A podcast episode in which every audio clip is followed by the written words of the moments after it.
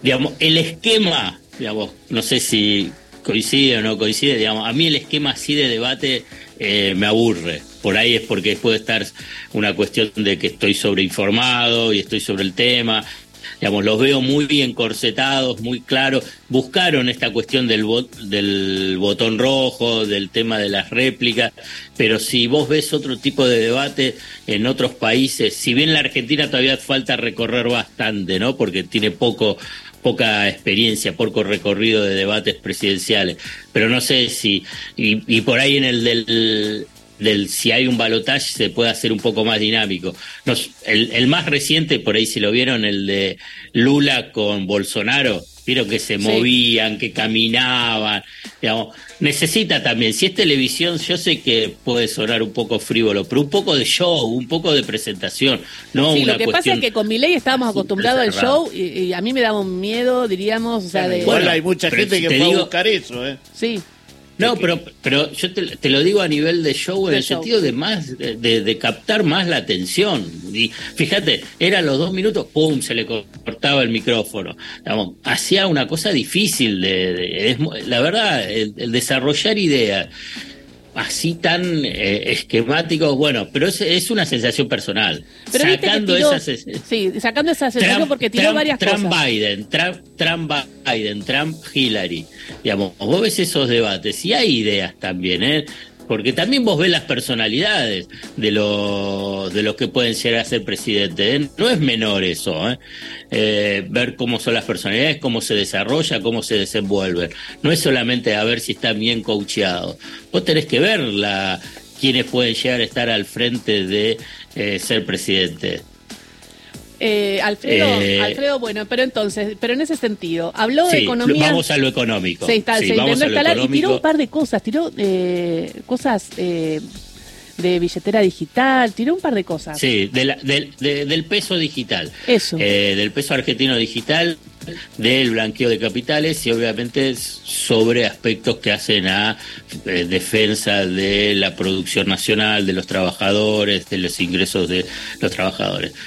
A ver, para que se entienda lo del peso digital, lo voy a tratar de hacer la forma más sintética eh, posible. En los últimos 10, 15 años, pero fundamentalmente en los últimos 10, eh, empezó a expandirse lo que se llama monedas digitales o criptomonedas. Y tenés dos tipos de monedas digitales. La criptomoneda eh, descentralizada es la que más conocemos o que está con más difusión. Es, ¿Cuál es? El Bitcoin, Y otra serie de eh, monedas, criptomonedas. Este tipo de criptomonedas, ¿cuál es una de las particularidades? El Estado no tiene ningún tipo de participación, ni Estado ni Banco Central, o sea que se arma como una suerte de economía paralela y donde los estados dejan de tener control sobre la masa monetaria, sobre las transacciones y sobre el cobro de impuestos, independientemente de que muchas de esas criptomonedas son utilizadas para eh, operaciones y comercialización de eh, productos prohibidos, entonces, eh, y de, por consiguiente, de la ilegalidad.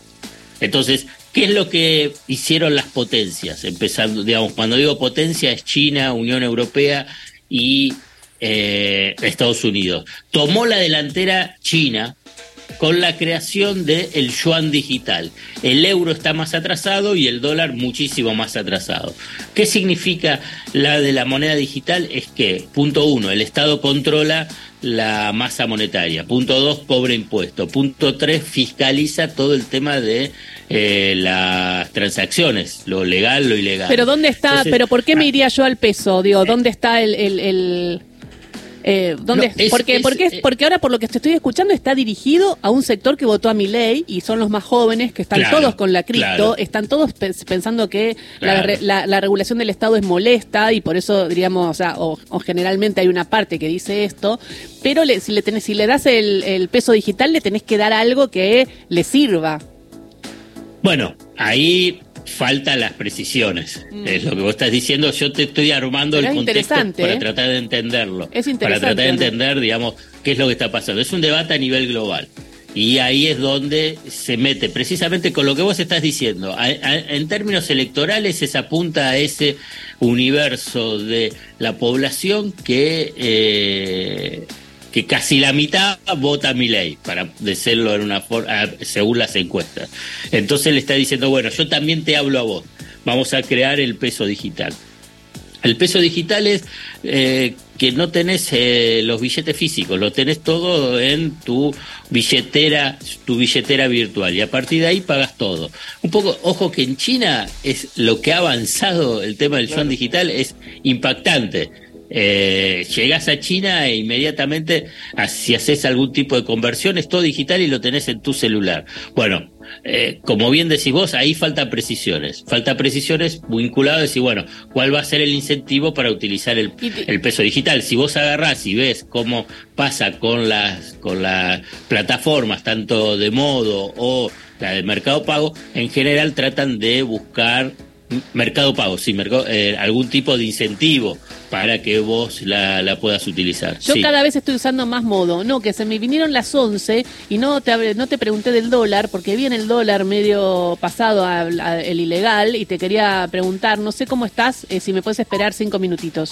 Dale, dale, dale. Ay, gracias, gracias. Bueno, entonces a la vuelta seguimos con Alfredo Zayat y le preguntamos del dólar camino a las elecciones, que es una pregunta que quizás te la haces. Tu verdad, tu identidad está en el Radio Nacional. En la radio pública hasta las 12.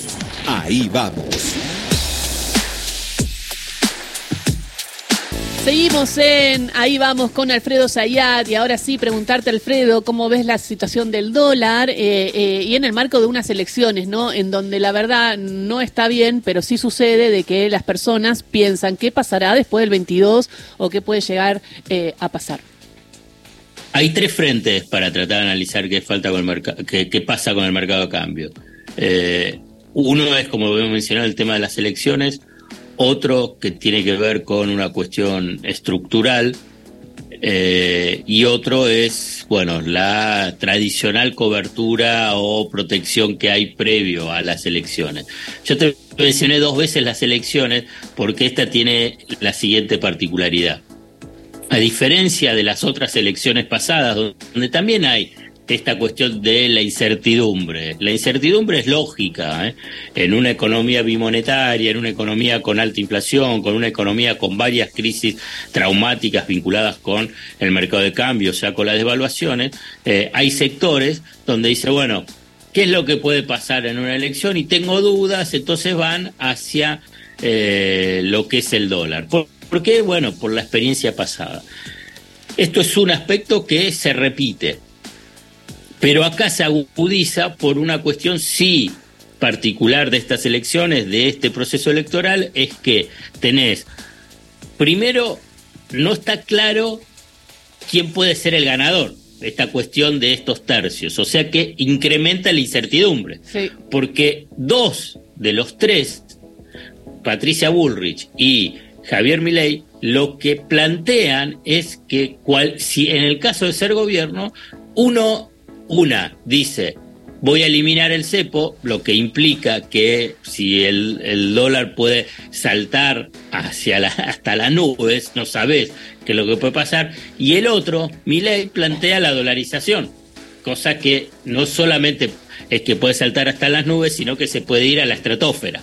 Entonces ahí es que se agudiza ese, ese comportamiento tradicional de cobertura o protección cambiaria previo a las elecciones. Pero yo te mencioné un aspecto estructural, que es el tercero, que es que en estas circunstancias, dada esta, este contexto que yo te estoy eh, planteando, es que hay mayor tensión en el mercado de cambio porque eh, hay pocos dólares en el Banco Central, no digo que no hay dólares, hay pocos dólares en el Banco Central, se hace más compleja la posibilidad de la intervención en el mercado de cambio, a lo que se le suma es que si vos tenés muchas espaldas financieras, estas incertidumbres electorales disminuirían. Pero como no tenés muchas reservas, esas incertidumbres agudizadas por las propuestas de Bullrich y, y Milley todavía se agudizan aún más. Entonces, sí, porque uno piensa, claro, porque uno piensa que el dólar va a seguir subiendo. Bueno, pero ¿por qué? ¿Por qué? Decís, el Banco Central tiene pocos dólares, va a seguir subiendo. ¿Por qué? Porque Bullrich plantea decir, ah, bueno, tiene que valer el doble, porque mi ley dice la dolarización, digamos.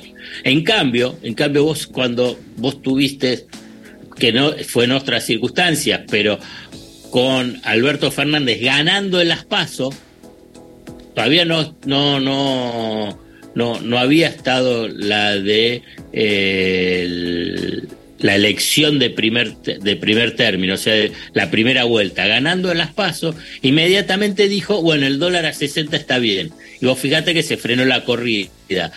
¿Qué quiero decir con esto? Que hubo primero una decisión política. Hoy no tenés ni a Bullrich ni a Milley diciendo eso a nivel de buscar tranquilidad en el mercado de cambio. Y segundo, que el Banco Central tenía muchas más dólares.